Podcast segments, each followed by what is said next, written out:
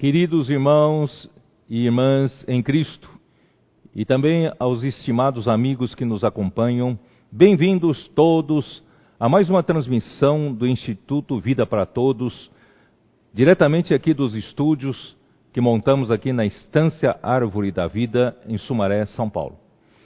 Não se esqueçam hoje né, de fazer as suas ofertas, uh, nós, pela ordem de prioridade, seria uh, ofertas para o Dia do Missionário Internacional. Né, até o dia 15 de novembro, nós esperamos ter um volume né, uh, de um milhão de reais para nós conseguirmos uh, ajudar os nossos obreiros que estão espalhados aí pelos continentes, outros continentes, né, pela obra do Senhor. E também não se esqueça né, do, da, da, da oferta para Venezuela, um país né, eh, em crise e nós precisamos ajudar e sustentar nossos irmãos ali para que o testemunho do Senhor brilhe cada vez mais naquele país. E também missões no exterior, né, a, o, a, própria estância, né, a estância é minha, né, vamos manter a estância. E também não se esqueça do Instituto Vida para Todos, que tem toda uma equipe trabalhando por trás, que aliás né, hoje é, nós damos boas-vindas para mais uma equipe, o irmão Zé Mário, que veio de Rondonópolis para nos ajudar. Que o Senhor abençoe ele, né, o seu trabalho aqui no Instituto. Né, vocês, se lem vocês lembrem né, do Instituto nas suas necessidades, dando suas ofertas. E também lembre da sua igreja, né, é, na sua localidade, também da região, né, da sua da obra regional do SEAP, dos comportores, dos irmãos necessitados, né, etc, etc. Tá? Então nós eh, e também não se esqueçam de dar o like agora, né, no seu no seu celular. E se você ainda não é inscrito no Instituto Vida para Todos, faça sua inscrição agora, tá bom? E vamos já entrar no assunto do dia. E nós chegamos à mensagem 22 da eh, da, da, conferência uh, internacional que começou uh, na semana de setembro, da 7 de setembro, naquela semana, e nós vamos continuar até a mensagem 24, que compõe o alimento diário, né, o, todos os alimentos diários para esse semestre. Portanto, esse final de semana né, e mais o próximo final de semana, nós conseguiremos terminar todos os todas as 24 mensagens que compõem né, os alimentos diários do semestre. E depois disso, em novembro, nós vamos mudar um pouco o horário das transmissões. Uh, nós, o, a, a, a, transmissão de sábado de noite será transferida para sexta-noite e de domingo de manhã irá para domingo à noite, porque nós vamos devolver esse horário nobre né, de sábado e sábado à noite, domingo de manhã, para as igrejas que pouco a pouco estão voltando às reuniões presenciais com todo o cuidado, o protocolo né, de distanciamento, de, de também de, de higiene, de, eh, eh, de, de, cuidados sanitários, né, com máscaras, etc, etc. Muito bem. Então, uh, hoje nós vamos falar da mensagem 22, que tem por título a apostasia precederá a vinda do Senhor. Leitura bíblica é 2 Tessalonicenses, eh, capítulo 2, versículos de 1 a 4. Eu vou entrar já diretamente no assunto. Eh, pode parecer que não tem nada a ver com a mensagem da semana passada, mas tem tudo a ver. Mas eu vou entrar diretamente no assunto, fazendo a leitura de 2 Tessalonicenses capítulo 2, né, primeiros versículos. Por quê? Porque esse assunto é extenso e hoje, né, graças a Deus, eu acredito que tem é, uma revelação nova né, que o Senhor nos dá. Tá? Então eu vou ler. Irmãos, no que diz respeito à vinda de nosso Senhor Jesus Cristo e à nossa reunião com Ele, nós vos exortamos. Né? Já foi explicado para vocês várias vezes que essa vinda de nosso Senhor Jesus, a palavra vinda em grego é parousia em grego, ou parousia ou parúzia em português. Uh, e a vinda do Senhor né, será, tem o significado, a parúzia tem o significado de presença, portanto não será uma vinda repentina, senão uma presença, a vinda dele será uma presença que durará aproximadamente três anos e meio. Tá? Então, uh, e a nossa reunião com ele, né, uh, que, a que não vos demovais da vossa mente com facilidade, nem vos perturbeis, quer por espírito, quer por palavra, quer por epístola, como se procedesse de nós, supondo tenha chegado o dia do Senhor.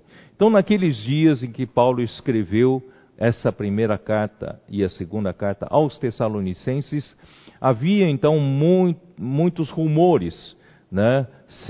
Sejam, por cartas, sejam por, por uh, mensagem, né? Pela, por palavra, e como se fosse uh, uh, procedentes do, dos apóstolos, dizendo que o dia do Senhor está aí próximo amanhã, como se fosse amanhã.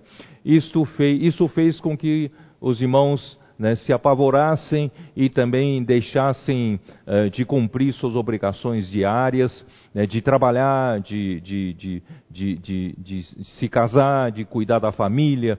Quer dizer, então tudo isso. Por isso que Paulo disse, no versículo 3: Ninguém, de nenhum modo, vos engane, não se engane. Né? Algumas, alguns sinais, algumas coisas vão acontecer para que o dia do Senhor chegue, tá? Porque isto não acontecerá, não acontecerá, sem que primeiro venha a apostasia. Queridos irmãos, eu quero chamar a atenção dessa palavra apostasia. Né? De nenhum modo virá a vinda do Senhor sem que primeiro venha a apostasia e seja revelado o homem da iniquidade, o filho da perdição. Então nós geralmente juntamos essas duas coisas, apostasia, né, e o surgimento do homem da iniquidade, a revelação do homem da iniquidade, o homem, o filho da perdição, nós colocamos juntos.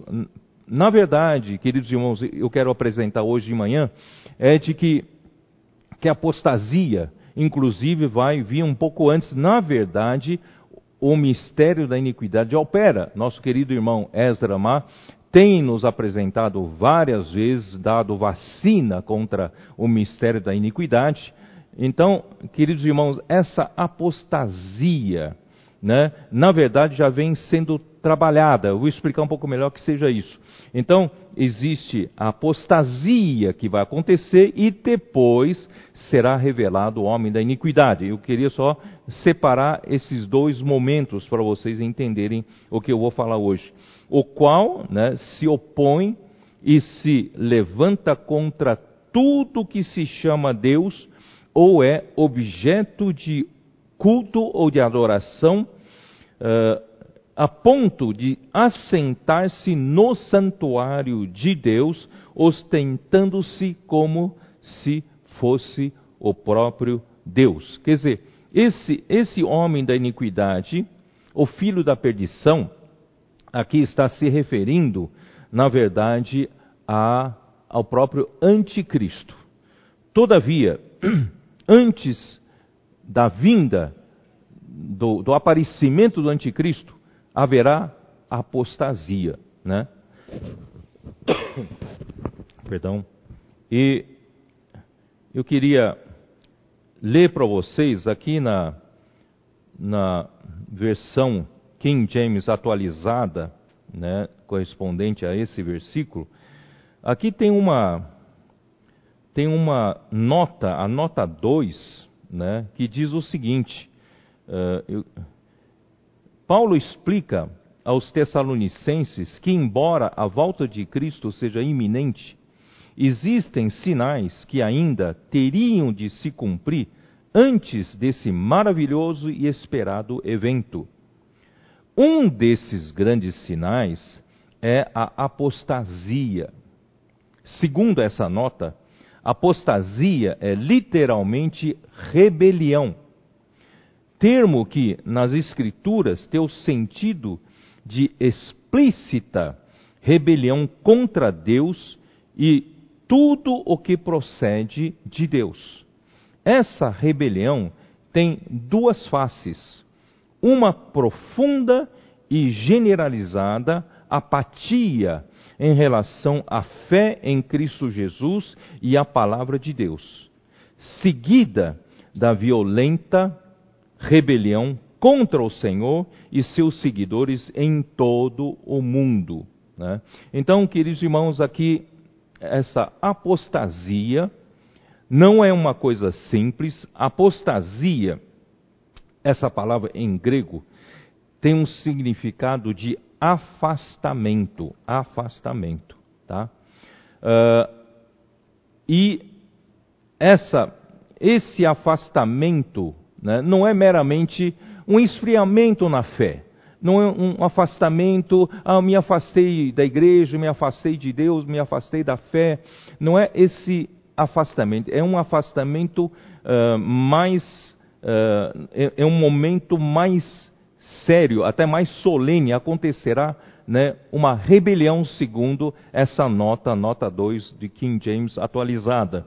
Então não será uma coisa simples. Então, primeiro, essa, essa apostasia ou essa rebelião vai provocar, e já está provocando, uma profunda e generalizada apatia em relação à fé em Deus, a fé em Cristo Jesus e também na palavra de Deus. Tá? Essa é uma primeira etapa. E na segunda etapa, né, acontecerá realmente uma rebelião, uma violenta rebelião contra o Senhor e contra os seus seguidores por todo o mundo. Por quê?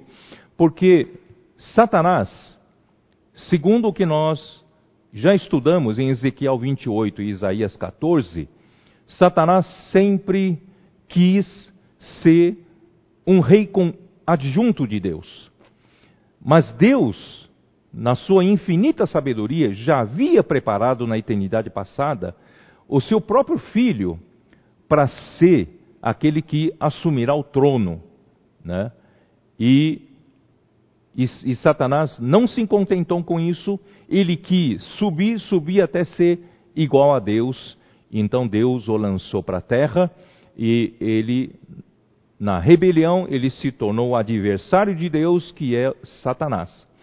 E, por causa disso, ele então foi lançado né, fora do, do, do Monte Santo de Deus, e ele levou consigo terça parte dos anjos e formou né, um, uma autoridade das trevas, uma autoridade paralela à de Deus, e corrompeu esse universo com a sua rebelião e quando o homem foi criado e também ele também corrompeu o homem fazendo com que o homem transgredisse contra a palavra de Deus e com isso, né, a, a, o pecado entrou no mundo e pelo pecado a morte, e a morte passou para todos os homens e todos os homens pecaram e carecem da glória de Deus e estão sem esperança né, sem Deus, sem esperança no mundo.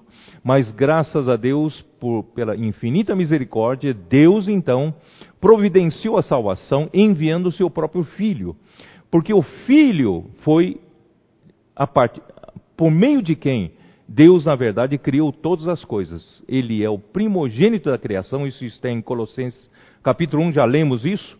E Deus né, vai fazer, né, Deus propôs fazer com que o seu filho, no final, depois de vencer tudo, da sua morte vicária, sua morte redentora, ele o ressuscitou dentre os mortos e o fez, né, uh, e, e, e, o fez, e gerou filho, né, como homem, filho do homem, foi gerado filho primogênito de Deus, e Deus o alçou, o levantou né, à sua própria direita, isto é, colocou como um correio, um rei adjunto, lugar onde Satanás queria estar, mas Deus não né, uh, planejou colocar Satanás nesse lugar, mas o seu próprio filho, e espera hoje até que todos os seus inimigos sejam vencidos e colocados debaixo dos pés do filho, debaixo dos pés de Cristo.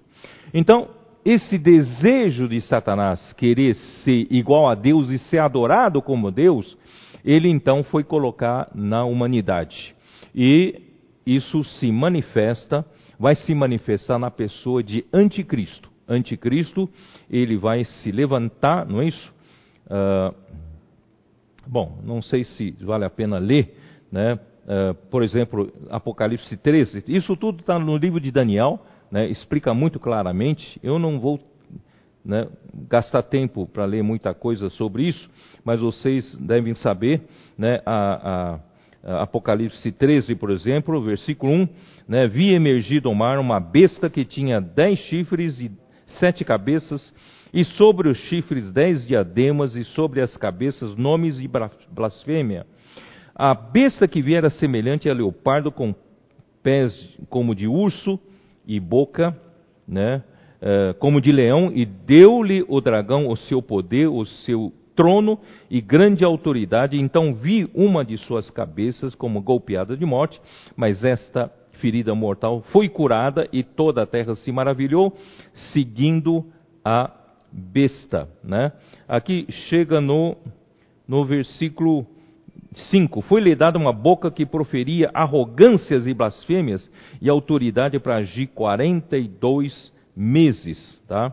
E versículo né, é, seguinte: E abriu a boca em blasfêmias contra Deus para lhe difamar o nome e difamar o tabernáculo, a saber, os que habitam no céu. Então ele tem né, essa.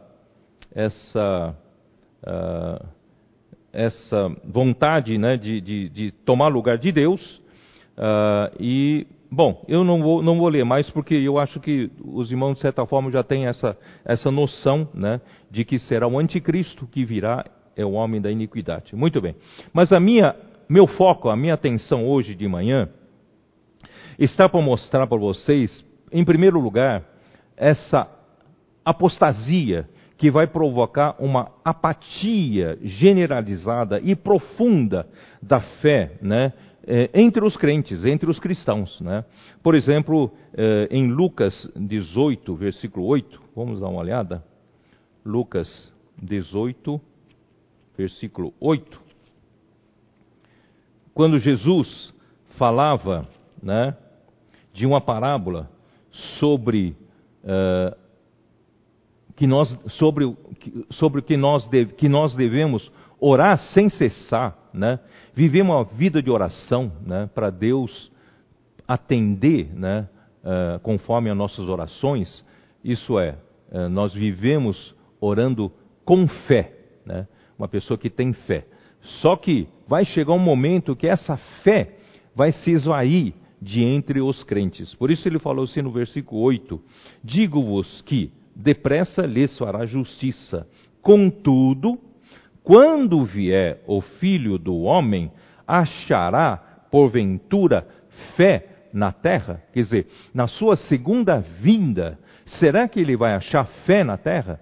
Então, hoje, nós ainda temos muitas pessoas que se dizem cristãos, né, eh, cristãs, e nós temos a própria cristandade, que é a aparência né, de, do reino dos céus, uma aparência de que né, são cristãos. Nós temos muitos, muitos e muitos são, né, fazem parte dessa cristandade. E nós temos menor parte né, ainda que são, que são formam o cristianismo, isto é, aqueles que né, realmente foram regenerados né, pelo Espírito, né, confessaram o nome do Senhor Jesus e, e, são filhos de Deus, ganharam a vida de Deus, Todavia, né, uh, tem uma fé muito superficial, uh, ainda uh, não tem nada arraigado, ainda são muito levianos né, na, na, na sua vida cristã. E esses, quando chegar a hora da apostasia, a hora da provação, a grande parte desses cristãos se afastará da fé, se afastará do Senhor. Né?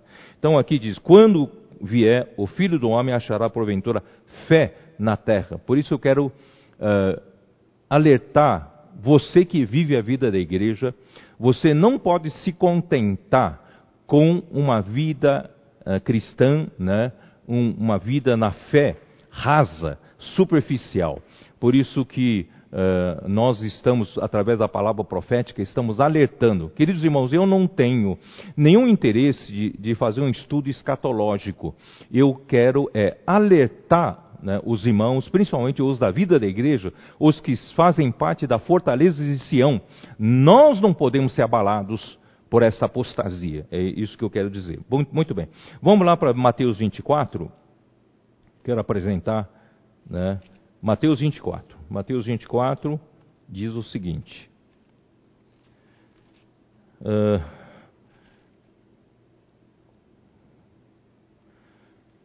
você sabe que no versículo 7, ali diz: Porquanto se levantará nação contra nação, reino contra reino, e haverá fomes e terremotos em vários lugares. Em Lucas 21 fala de epidemias. Portanto, nós estamos vivendo nesses dias guerras, rumores de guerras, reino contra reino, nação contra nação, fomes, terremotos, né? E epidemias. Porém, tudo isso, e tudo isto é o princípio das dores. Ainda não começou na era do fim, mas é o princípio das dores. Então nós passamos por isso. Estamos passando por isso, o princípio das dores. Mas nós estamos já entrando uma, na segunda fase na segunda fase. Aí diz assim, em seguida fala: Então sereis atribulados e vos matarão, sereis odiados de todas as nações por causa do meu nome. Claro, claro que de um lado refere-se aos, aos, aos cristãos judeus, não é isso? Que, porque no final dos tempos haverá ódio muito grande contra o povo de Israel, contra o povo judeu. E, e esse ódio né, vai, vai fazer as nações né, tentarem odiarem né, e também matarem. Tá? Uh, mas, de qualquer forma, esse ódio também vai refletir nos cristãos, né, em nós que cremos no Senhor Jesus. Nesse tempo, muitos hão de se escandalizar, trair e odiar uns aos outros. Queridos irmãos, nós estamos, de certa forma, ainda vivendo na, no tempo da bonança. Ainda que nós estamos passando por uma pandemia que nos acordou, nos despertou de que a vinda do Senhor está às portas. Mas ainda assim, nós ainda temos liberdade de pregar o Evangelho, nós ainda temos né, uh, liberdade de viver a vida da igreja. Né? Mas, queridos irmãos, precisamos nos preparar. Precisamos nos preparar porque virá um dia em que muitos dentre nós, muitos cristãos, irão se escandalizar. Eu vou explicar depois o que é isso.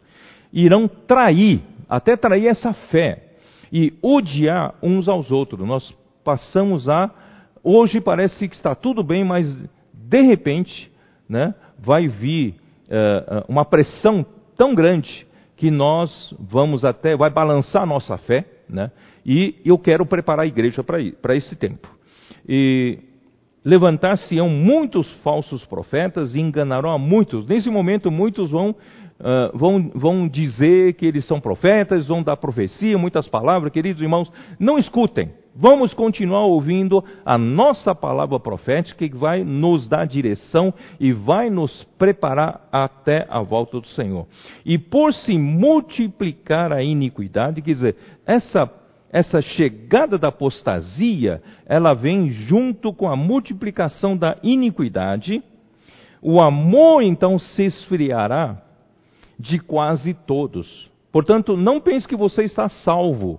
Nós precisamos nos preparar para esse momento final. Uh, se você hoje não se consolidar na fé, você não viver por essa estrutura da fé, o amor e esperança, você hoje não for né, provado por Deus, a sua fé provada por Deus, você vai balançar. Né? uh, aquele né, uh, e o amor se esfriará de quase todos. Vocês sabem que o amor é o fruto da fé. Se você tem uma fé forte, você vai produzir fruto de amor. Então, quando o amor se esfria, quer dizer que sua fé está muito fraca. Né?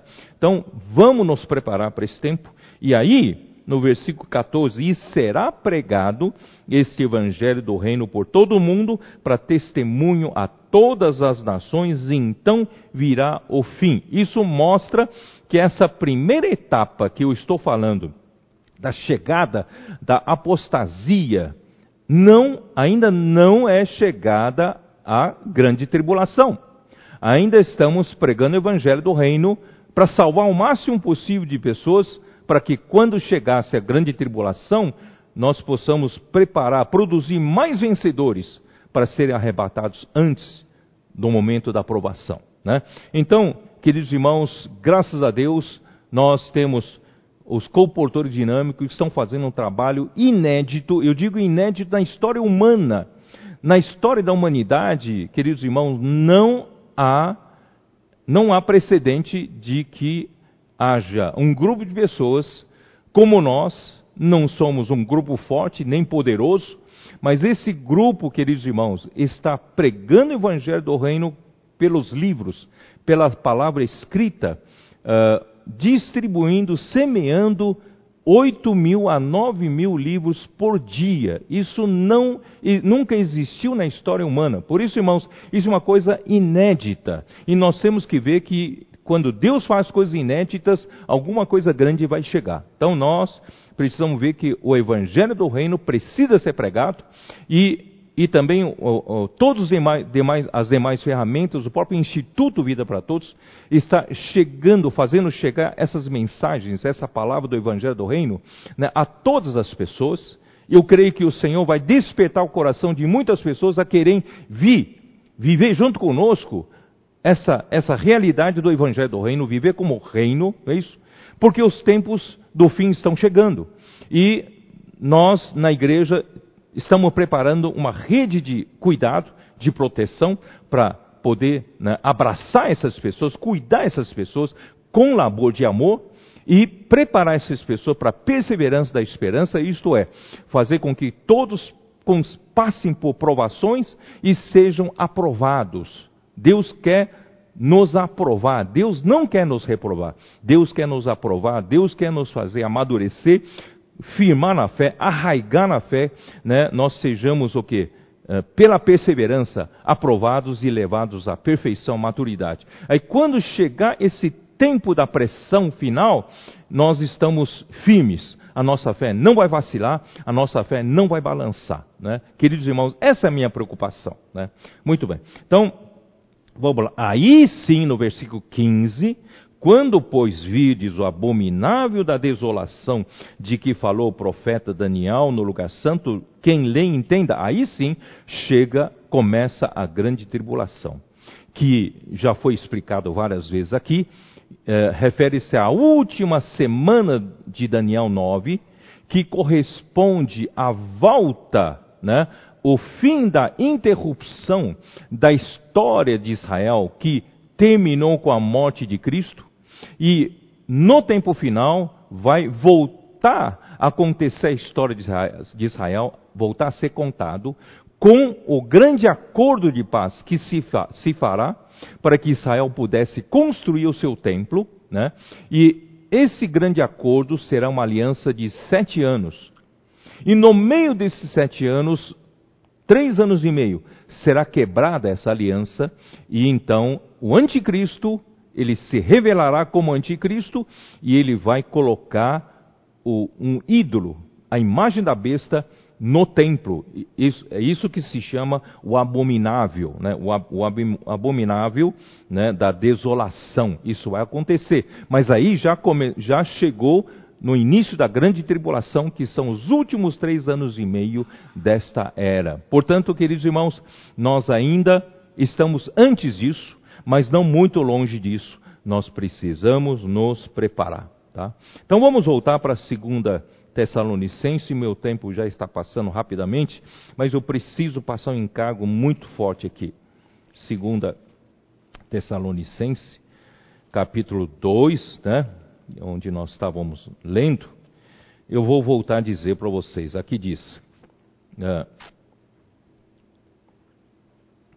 versículo 5: não, capítulo 2, versículo 5. Não vos recordais de que ainda convosco eu costumava dizer-vos essas coisas, quer dizer, Paulo, mesmo com a sua curta permanência em, em Tessalônica, ele costumava falar essas coisas sobre a vinda do Senhor, alertando o povo, não é isso?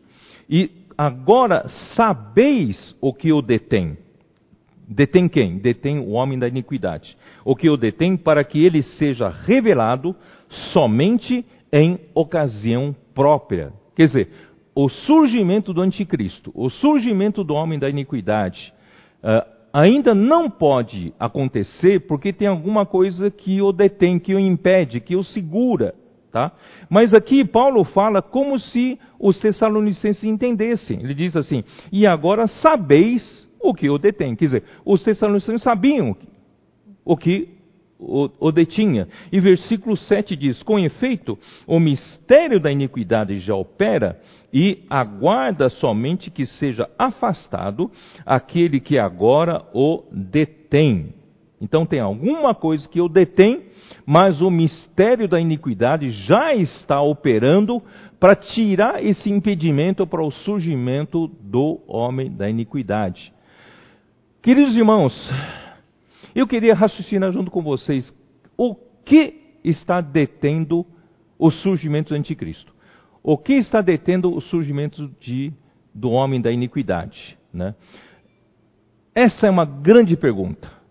Todos os estudiosos da Bíblia né, sabem que não existe um consenso sobre essa explicação. O próprio, a própria uh, King James atualizada na sua nota, a equipe, a comissão que fez a, as notas, aqui diz assim no, na nota 4, né? Uh, os biblistas e todo mundo, até nossos dias, ainda não chegaram a uma definição unânime sobre o que Paulo desejava comunicar com a expressão grega o que o detém, o que o está detendo.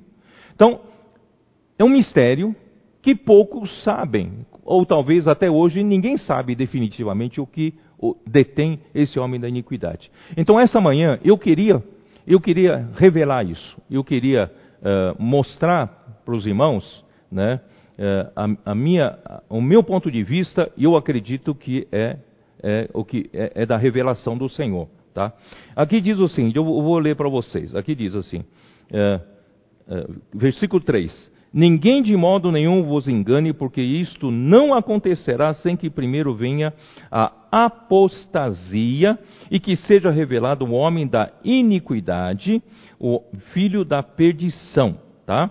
E no versículo, uh, no versículo, no versículo 8, então será de fato revelado o iníquo a quem o Senhor Jesus matará com sopro de sua boca e o destruirá pela manifestação de sua vinda. Ora, o aparecimento do iníquo é segundo a eficácia de Satanás com todo o poder e sinais e prodígios da mentira e com todo engano de injustiça aos que perecem, porque não acolheram o amor da verdade para serem salvos. Né? Por este motivo, pois Deus desmanda a operação do erro para darem crédito à mentira. Queridos irmãos, aqui eu, eu, eu vou tentar desvendar aqui um pouco, não sei se, né, se consegue me acompanhar. Aqui diz, versículo 8 fala que eh, será revelado o iníquo.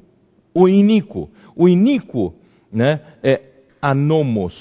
Anomos. A, Iniquidade em grego é anomia, é destituição da lei, sem lei.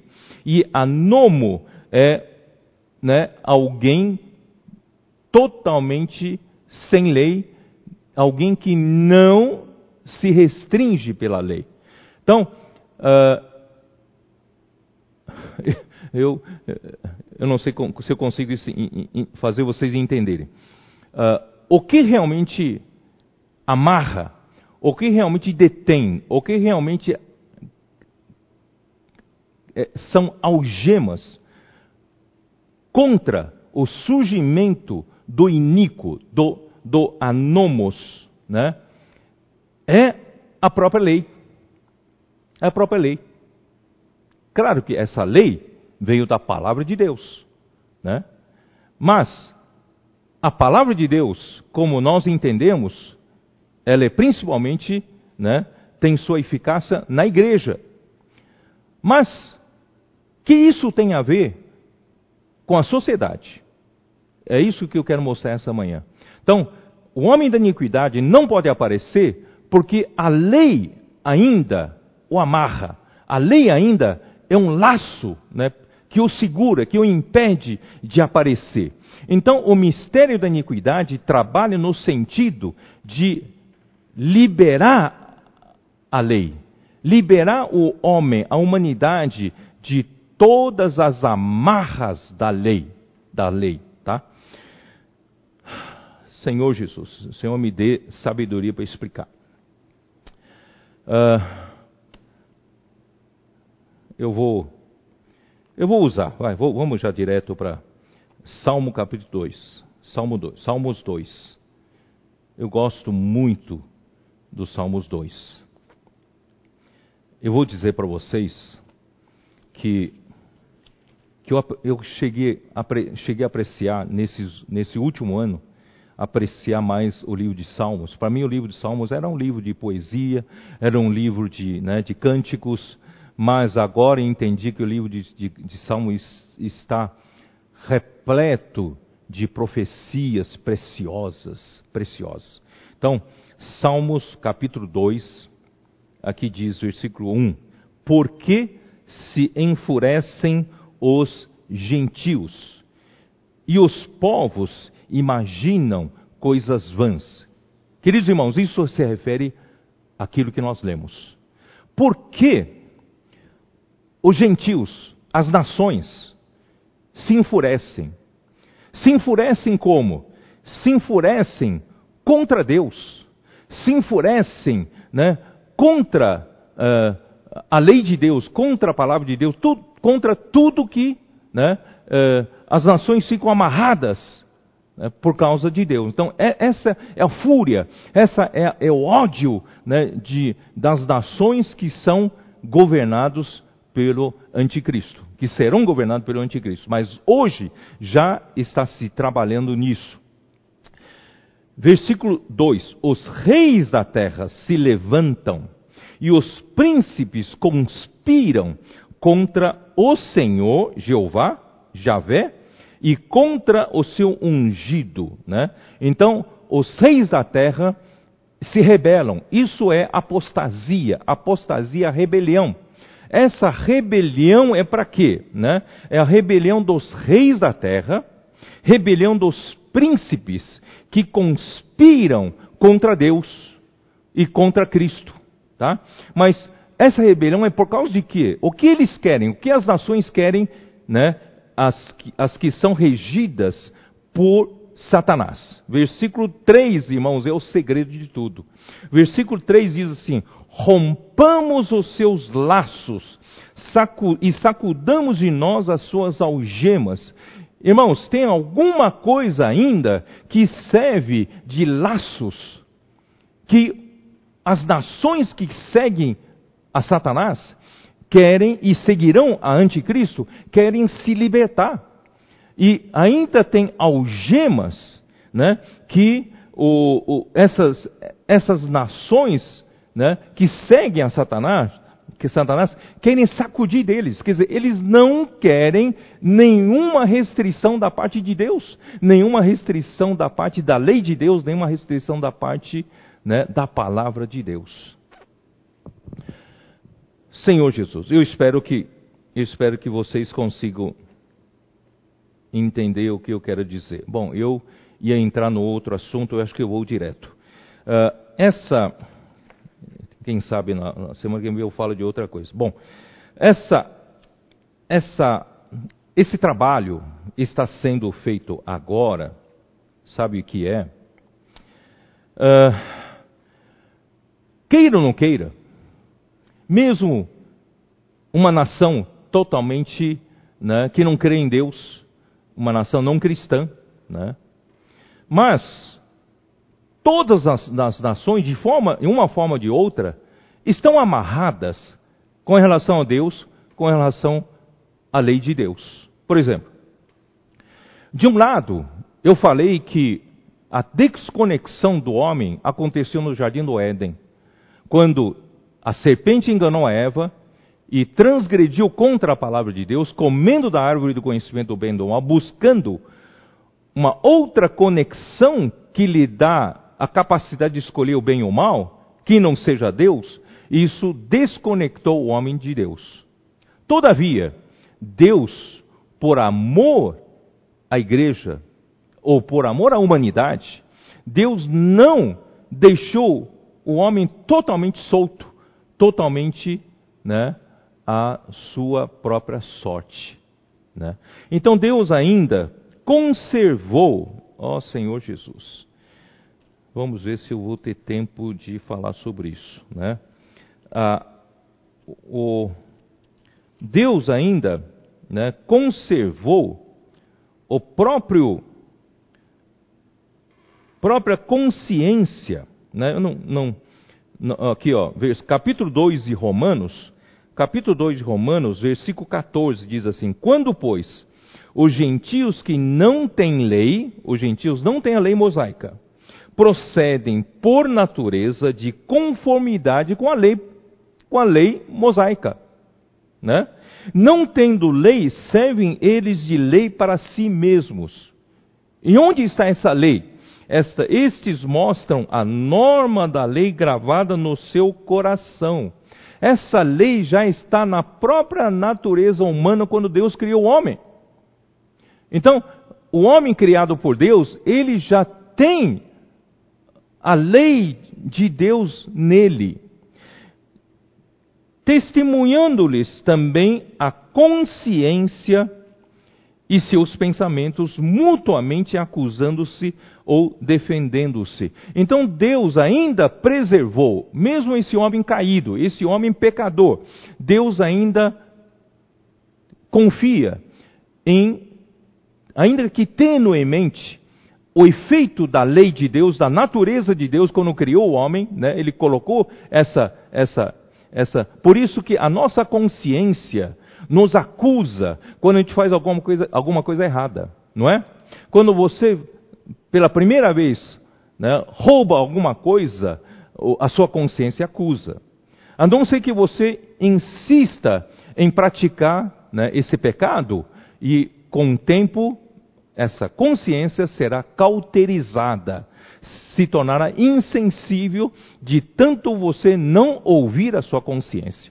Portanto, irmãos, Deus ainda deixou o homem, ainda que o homem não judeu, né? Não somos judeus, mas Deus ainda deixou no nosso homem uma consciência que age de acordo com a lei de Deus, sabe de certa forma o que é certo ou o que é errado. Mas o anticristo, Satanás, ele quer derrubar isso, porque isso restringe ainda o homem na aceitação da vinda do homem da iniquidade. Portanto, o que detém o surgimento do homem da iniquidade é a lei.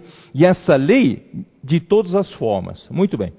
E em segundo lugar, você sabia que a lei judaica que Deus promulgou através de Moisés, essa lei judaica, irmãos, é a lei mais perfeita entre os homens. Eu digo a lei entre as nações. Uh, entre tantos outros povos na época, né? todos os povos, eles eram politeístas, eles tinham, adoravam muitos deuses, muitos ídolos, e cada deus, cada deus tinha sua característica. Portanto, as leis que eles, né, uh, uh, eles promulgavam nas suas nações eram leis que muitas vezes contraditórias, muitas vezes leis conflitantes, né?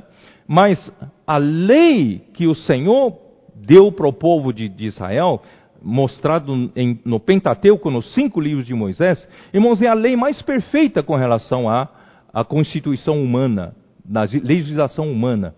Portanto, irmãos, hoje, queira o homem ou não, muitas nações ocidentais têm por base, na sua legislação, né, na sua, no, seu, no seu direito, no seu poder né, eh, eh, judicial, muita coisa com base na lei de Deus. Vocês acreditam nisso ou não? Então, ainda que a, a, cultura ocidental, né, ela está sobre a, a, a cultura grega, né, o direito romano e na, com base na, na, ética e moral do cristianismo, né?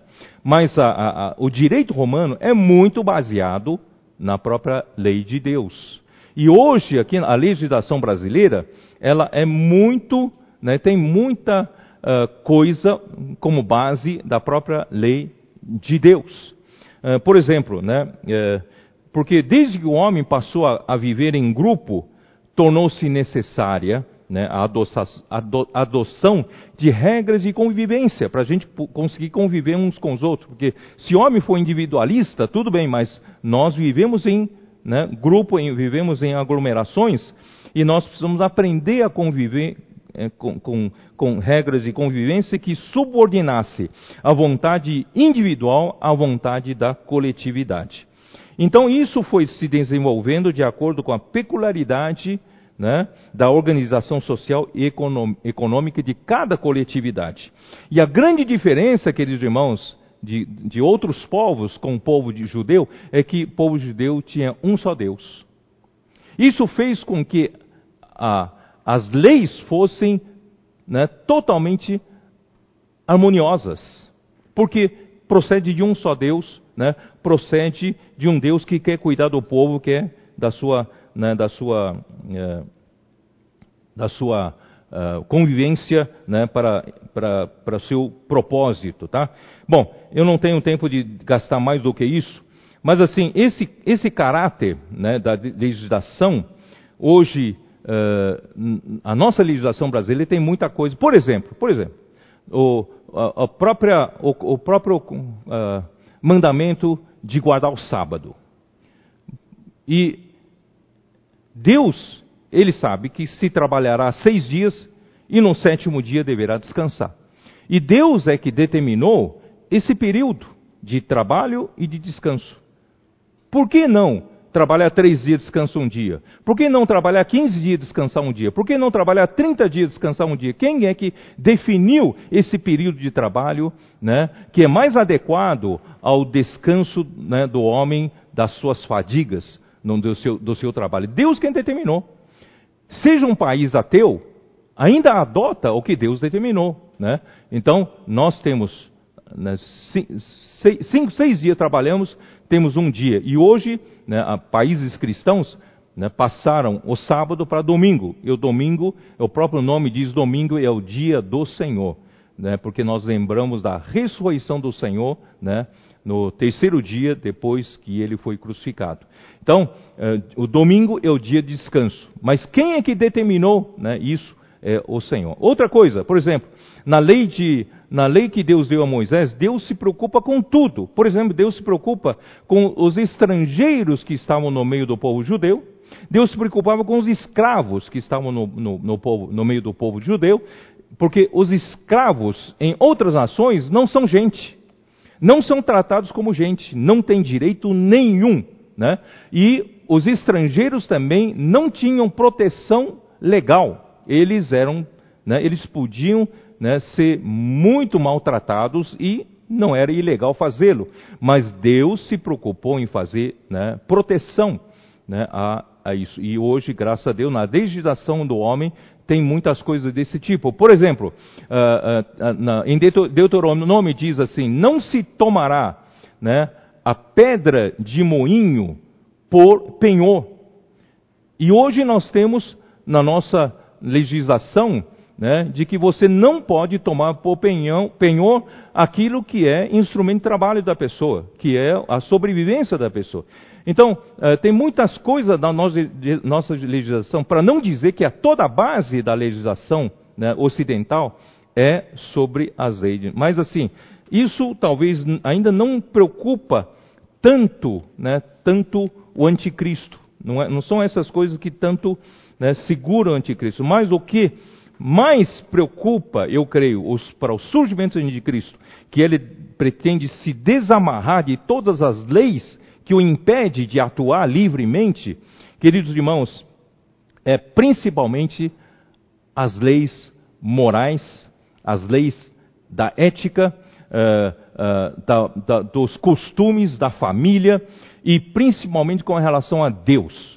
Não existe não existe a verdade única nesse universo. Eles estão tentando derrubar tudo isso, tirar o homem da dependência desse Deus único. Esse é o trabalho que já estão fazendo. Eu não tenho muito tempo. Eu vou é, então passar passar para vocês alguma coisa que eu que eu preparei aqui, tá? Uh, vocês já devem conhecer o movimento pós-modernismo. O movimento pós-modernismo, na verdade, já se baseou de alguns filósofos, desde uh, os meados até o final do século XIX, né, já andaram escrevendo alguma coisa desse tipo, né, do, do tipo assim, do tipo assim, uh, uh, deixa, deixa, deixa me achar aqui, né, do, por exemplo, do, do, do filósofo Friedrich Nietzsche. Uh, ele é, ele é de 1844 até 1900, ele foi um crítico né, da doutrina de Platão e do cristianismo, porque né, concebe, concebem, concebem um mundo, né, um mundo além do mundo material, que nós sabemos que nós vamos, nós nós almejamos uma pátria celestial, nós almejamos um reino inabalável. Né?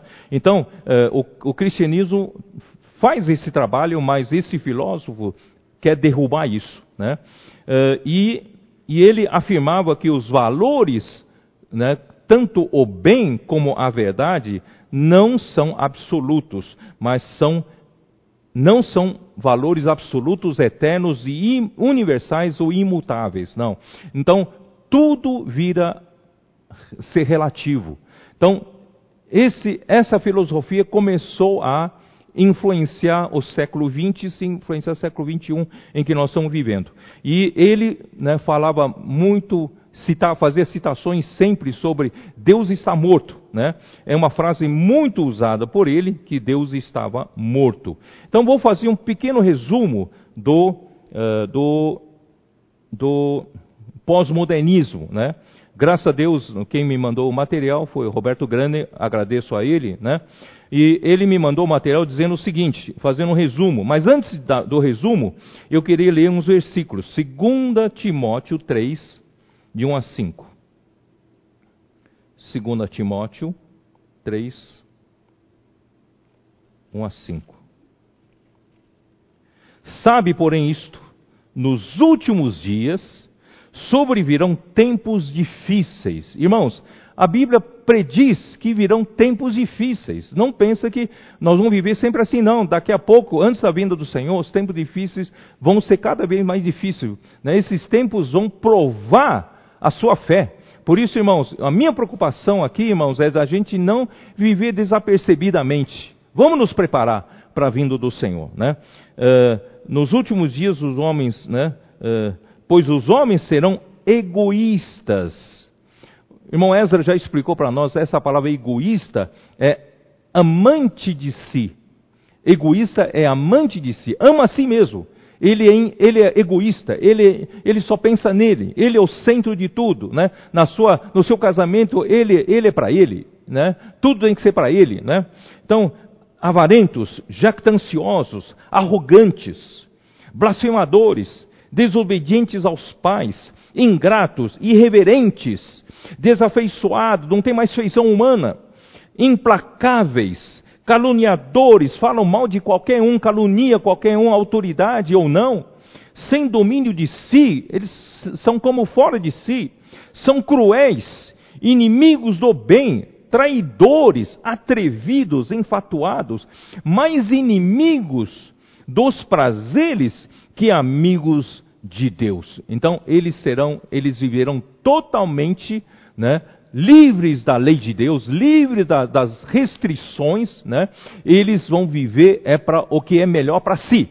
Não é nem o que é melhor para a coletividade, mas o que é melhor para si, tá bom? Aí então vou ler para vocês. Então, um resumo de, do pós-modernismo. Primeiro, secularismo, isto é, estão trabalhando para a religião perder a sua influência sobre as mais variadas esferas da vida social. Quer dizer, quanto mais o, as diversas camadas sociais de uma sociedade se libertar da religião, isto é, não ter mais conceito de Deus. O próprio marxismo né, quer, tentou tirar Deus da jogada. Então, o, se, enquanto o povo tiver uma religião adorar a Deus, não se conseguem fazer né, um, um, um, socialismo e um comunismo como o, o, marxismo deseja. Então tem que tirar Deus da jogada, tá? A, a, a, religião tem que ir perdendo influência. Queridos irmãos, é isso que detém o anticristo. Relativismo, não existe a verdade absoluta, não tem referência mais. Né, irmão Eza deixou claro que a nossa, nossa referência à verdade é a palavra de Deus. Eu digo mais, a, a palavra de Deus é o próprio Deus. Deus é a verdade. Jesus disse: Eu sou o caminho, a verdade e a vida. E em vários lugares, né, tem, da Bíblia fala: Seja Deus verdadeiro. Nós, e, e os, os tessalonicenses largaram os ídolos, deixaram os ídolos para servir ao Deus vivo e verdadeiro. Deus é a verdade.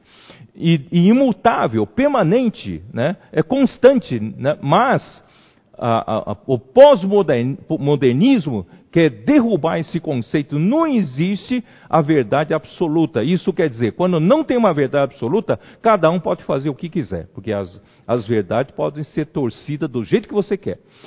Em terceiro lugar, imediatismo. Tudo tem que ser aqui e agora, não sabe mais o que esperar. Né? Tudo tem que ser agora, não importa a, a ética, não, não, importa que o que estou fazendo vai prejudicar os outros, porque eu sou egoísta, eu só penso em mim mesmo. Eu, que, eu quero para mim agora, né?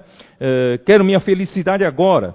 Individualismo. O indivíduo passa a ser mais importante do que o coletivo. Isso quer dizer o quê? Eu egoísmo, egoísmo. Eu não penso mais na coletividade, eu penso no indivíduo, penso em mim mesmo. O que dá prazer para mim é isso que eu quero. O que é melhor para mim não importa se o que é melhor para os outros. Né? É, esse é o individualismo. E pluralismo. Não há uma única saída para os problemas humanos. Irmão, nós sabemos que a única saída para, para os problemas humanos é a economia de Deus.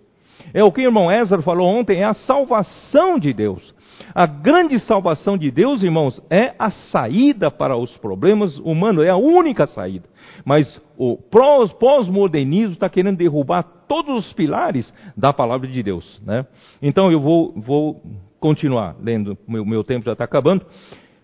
A pós-modernidade gera um grande desafio para a sociedade cristã que vive sua cultura baseada na herança judaico-cristã, em especial no seu conceito de fé, família e trabalho. Então, irmãos, o pós-modernismo visa derrubar tudo isso. O pós-modernismo veio como o mistério da iniquidade para tirar esses laços que ainda tem na sociedade, ainda tem nos países né, que isso que impede o surgimento do homem da iniquidade. Então, uh, essa, essa base que nós temos da cultura ocidental é a base né, da, da, da, da herança judaico-cristã, o pós-modernismo quer tirar, quer erradicar. Erradicar. Nós, né, uh, vou, vou, colocar aqui, uh, na verdade, Aqui, ó. O indivíduo passa a ser mais importante do que o coletivo. Na modernidade, modernidade é uma era antes da, da pós-modernidade. Na modernidade, ainda falava-se em uma verdade universal e absoluta. Apesar de todas as suas falhas na modernidade, muitas coisas erradas, mas ainda falava-se em uma verdade única e universal. Em nossos dias, falar nesses termos é quase que inaceitável. A sociedade, pouco a pouco, não vai conseguir mais engolir, aceitar, quando a gente fala que a verdade é única, é universal. Deus é a verdade e a palavra de Deus é a verdade. A sociedade vai, vai não vai tolerar mais isso. sabe? Então, por, por, isso, cuidado. Hoje você tem que estar bem fundamentado na fé. Crer na Bíblia como a palavra de Deus, como algo absoluto para nós, a palavra de Deus é algo absoluto, certo? Não é relativo. Uh, uh, no passado, né, é, é, considerado ultrapassado. Crer na Bíblia, né, a pessoa vai dizer: você ainda crê nisso, rapaz? Isso é ultrapassado, esse, esse tempo já passou. Irmãos, isso é pós-modernismo. É, no passado, não crer na Bíblia era uma opção. Você pode crer ou não pode não crer, mas hoje chega a ser ofensivo, passa a você ofender o outro quando você fala que você crê na Bíblia. Ó oh, irmãos, é isso que está sendo derrubado, essa lei, essas amarras da lei, essas amarras da, da, da, da verdade né, estão sendo derrubadas. Relativismo, que rejeita qualquer critério universal de valores. Não existe mais um critério universal de valores. Isso quer dizer o quê? Isso quer dizer que você é que vai ditar a regra, dizer o que é verdade e o que não é verdade. Irmãos, isso é terrível, isso é terrível. Uh, o homem vai se destruir com isso. Eh, com relação à história, pré-modernismo vai dizer que não, não, não, não existe uma história, a narrativa de uma história única. Né? Não existe uma narrativa, depende do ponto de vista. Uh, o conhecimento, então, questiona a existência de uma única verdade que seja universal absoluta, quer dizer, não, não, né, não reconhecem mais a verdade única.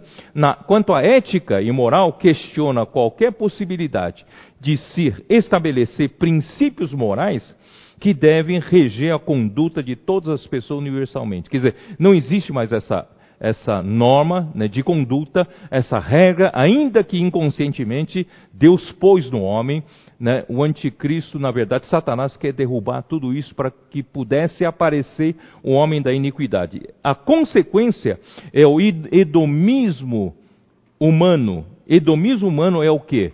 O prazer e o sentimento pessoal tornam-se mais importantes do que a ética de valores do coletivo. Quer dizer, o meu prazer, né, o meu sentimento pessoal, o que é bom para mim, passa a ser mais importante é o que é bom para o coletivo, certo?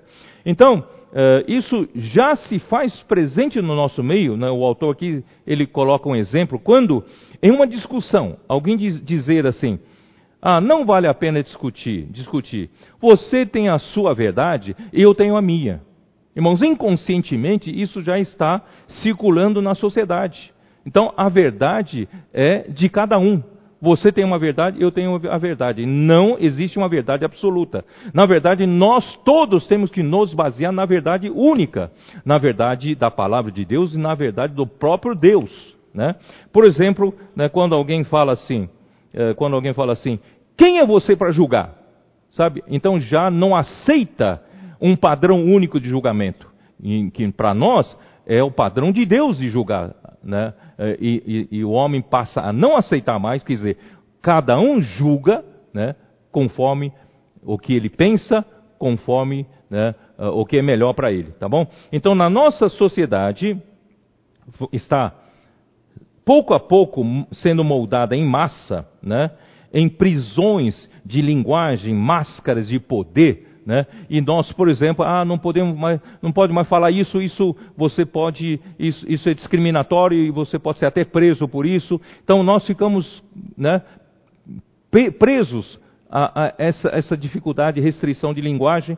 Né? Na igreja também, se você pregar isso, pregar aquilo, você, você pode suscitar. Nós temos que ser politicamente correto, falar as coisas de politicamente correto. Quer dizer, nós ficamos presos, presos a isso.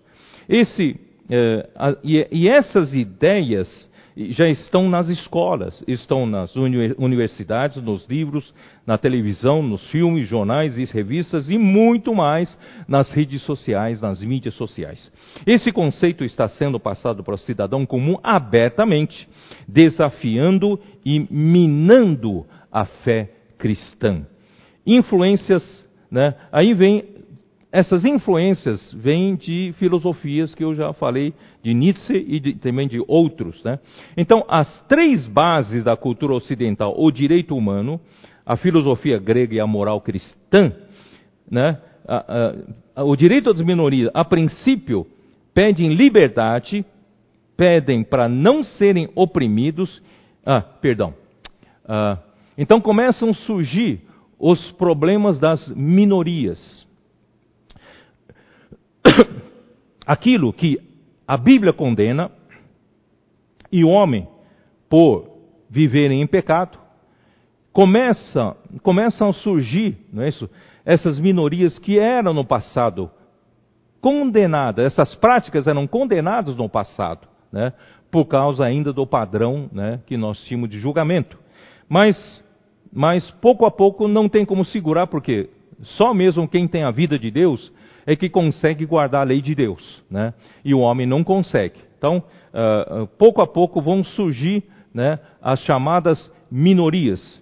E essas minorias, no, no começo, pedem liberdade, né, pedem para não serem oprimidos, né, pedem para serem tratados com dignidade e mostram né, muitas injustiças, uh, muitas, muitos deles foram uh, mortos ou maltratados, então, uh, então começa a lutar né, pelos seus direitos, etc, etc. Nós vemos isso claramente em todos os dias. Né?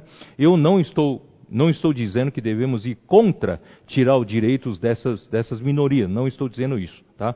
E uh, uh, esses, esses movimentos, uma vez estabelecidos, eles lutarem pelo seu direito, uma vez estabelecidos, eles não se contentam com isso. Eles querem né, uh, obrigar a que a maioria né, reconheçam os seus pressupostos, quer dizer, as suas teses, a sua maneira de viver, a sua, sua argumentação de viver do jeito que eles vivem, eles querem que a maioria aceitem, eles querem que a maioria aprovem. Queridos irmãos, eles têm liberdade de viver do jeito que eles vivem, Deus vai julgar todas as coisas. Mas, queridos irmãos, fazer a cabeça, lavagem cerebral de toda a sociedade por causa de como pensam essas pequenas minorias, irmãos, é isso que está errado. É isso que está derrubando toda a lei, né? todas as amarras da lei, todos os laços da lei. O movimento LGBTQ, começou afirmando direitos e pedindo dignidade, combatia abusos e injustiças. No, no entanto, uma vez estabelecida, a primeira fase desenvolve, desenvolveu então uma agenda de de que todo ser humano deve concordar com seus pressupostos. Irmãos, esse momento está tão forte que hoje está nas premissas de várias companhias grandes, das empresas grandes, que já têm esse alinhamento com esse movimento. Queridos irmãos, isso tudo visa a derrubar né, a, a, lei que ainda segura a sociedade humana, nós ainda temos uns certos conceitos éticos e morais, eu digo a, a, o povo da sociedade ocidental, né? ainda tem esses conceitos e não conseguem tolerar certas coisas. Então, quando o anticristo surgir, ele não quer né, que essas coisas sejam restrição para as suas ações, para os seus movimentos. Então, então, isso aponta para uma agenda ideológica global que influencia hoje até os tribunais né, em seus julgamentos, até numa, na mais alta corte, né, eh, seja dos Estados Unidos, seja no mundo ocidental, já tende a se julgar né, conforme eh, esses acontecimentos. E a modernidade, que é antes da, de pós-modernidade, apesar de todos os seus defeitos, ainda estava preservada a solidificação das relações humanas sociais da ciência e do pensamento. A busca da verdade era um compromisso sério para os pensadores. Havia ainda confiança nas instituições e nas solidificações, na solidificação das relações humanas. Mas, na pós-modernismo está sendo derrubado até isso, até isso. Então, o autor desse artigo diz assim: será que a igreja tem futuro nesta geração?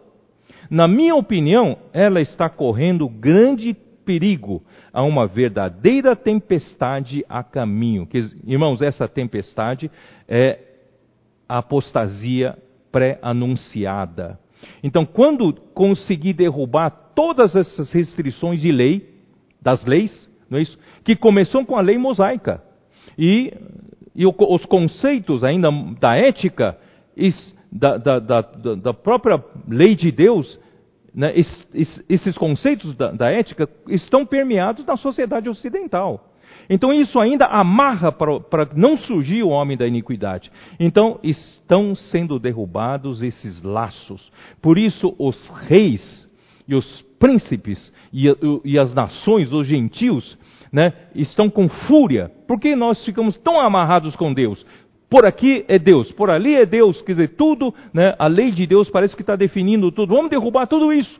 Irmãos, quando começarem né, surgir os que não mais são regidos pela qualquer restrição da lei, irmãos, chegou o momento do surgimento do homem da iniquidade, do, do anticristo. Portanto, queridos irmãos, ah, Senhor Jesus, eu não posso terminar assim. Irmãos, o que eu quero dizer é o seguinte: por isso eu venho dizendo a, a, sobre a importância da estrutura da vida cristã, estrutura da vida da igreja. A fé, o amor e perseverança. Irmãos, no, no, nós não, não só não somos apenas regidos exteriormente pela Bíblia, né? exteriormente pela lei que Deus deixou, mas nós somos regidos por uma lei que foi inscrita em nosso coração. Então, a fé nos dá acesso à própria verdade, como uma pessoa nós temos acesso à substância de Deus, nós temos acesso né, ao ser de Deus. Né? Hebreus 1,3 traduz hipóstase para ser. Nós temos acesso, ao ser de Deus, nós temos acesso à única realidade permanente, concreta e fundamental, que é a única verdade absoluta desse universo. Nós temos acesso e podemos ficar conectados a ela todo o tempo. E vivendo por essa fé, irmãos, surge a sua essência, a essência de Deus é amor, nós então cuidamos da igreja em labor de amor. Mesmo em tempos difíceis, nós vamos cuidar uns um dos outros, vamos orar uns pelos outros, não é isso? Labor de amor. E por fim, irmãos, eu não tenho tempo, por fim é a perseverança da esperança. Em toda, toda graça que o Senhor nos dá, por meio da fé, que temos acesso a Deus, temos acesso às riquezas de Deus, temos acesso ao ser de Deus, a vida de Deus, a natureza de Deus, a palavra de Deus, irmãos, precisam ser a verdade em nós. Precisam, todas essas coisas precisam se tornar a nossa realidade. Enquanto toda a verdade, toda a palavra de Deus, todo o conteúdo da palavra de Deus, todo o ser de Deus que eu ouvi pela palavra profética, pela palavra fundamental, não se tornarem a minha realidade, apenas guardo aqui na minha mente, no arquivo da minha mente, irmãos, eu ainda não tenho segurança, não tenho solidez. Qualquer coisa pode me balançar. Queridos irmãos, nós precisamos das tribulações. E a, as tribulações, a tribulação produz perseverança. Romanos 1 diz, Romanos 5 diz isso. A tribulação produz perseverança. E a perseverança, irmão, se você perseverar, mesmo com dificuldades, com provações, com sofrimentos, você não desanima, né? Você hoje, se você vive hoje assim, por nas meio das provações, você vive perseverando, você vai ser aprovado. Porque você vai tornar todo esse conteúdo da fé a sua realidade. É isso que Deus quer. Aí você vai ter a verdade consolidada em você. Aí a verdade não está só do lado de fora. Alguém pode tirar isso de você, mas a verdade está dentro de você. Então, esse movimento pós-modernismo não vai afetar você. Mas se você não tiver essa realidade, esse movimento pós-modernismo vai afetar você. Quem sabe vai levar de roldão muitos cristãos. Tomara que os da vida da igreja não sejam levados, porque Deus precisa de nós para formar um exército de, de jovens santos para lutar do seu lado, né, para restabelecer o seu reino na terra. Irmãos, eu não tenho mais tempo, tenho muita coisa para falar, não tenho mais tempo. Que o Senhor abençoe a todos. Espero poder ter esclarecido isso. É urgente, irmãos, não estou aqui preocupado em falar uma boa pregação. Estou preocupado, irmãos, a passar essa urgência que Deus revelou na Sua palavra. Deus precisa nos preparar. Hoje talvez você não tenha muita pressão, mas se você permitir, nas pressões de hoje, nas provações de hoje, consolidar a sua fé, consolidar a verdade, a realidade em você. Você não é mais somente aquele que sabe de muitas coisas, mas não tem nada consolidado. Mas Deus quer consolidar Ele mesmo com a verdade em você. Aí você não será levado por todo o vento de doutrina, de um lado por outro, você tem a verdade consolidada. Aí nunca, ninguém mais conseguirá fazer você vacilar. E Deus está preparando a sua igreja para esse momento final da apostasia. E depois desses momentos da apostasia virá então a grande tribulação. Porque quando surgir, quando surgir o homem da iniquidade, ele não precisa mais esconder, né? Nada disso pode precisa ser tão oculto assim. Ele vai falar claramente contra Deus, contra tudo que se chama Deus. Portanto, irmãos, Deus precisa de você. Vamos amadurecer. Vamos buscar crescimento. Pare de reclamar dos seus sofrimentos. Agradeça a Deus pelos sofrimentos. Agradeça a Deus né, pelas provações. Porque Deus quer te provar e quer aprovar. Deus quer nos levar à perfeição, nos levar à maturidade para poder lutar do seu lado né, como vencedores. Deus abençoe a todos. Eu não vou né, gastar mais tempo com isso. Que o Senhor guarde né, todos né, vocês, as suas famílias, as igrejas, não é isso? E como eu disse, quando terminar a pandemia, queridos irmãos, não nos acostumemos com o nosso sofá.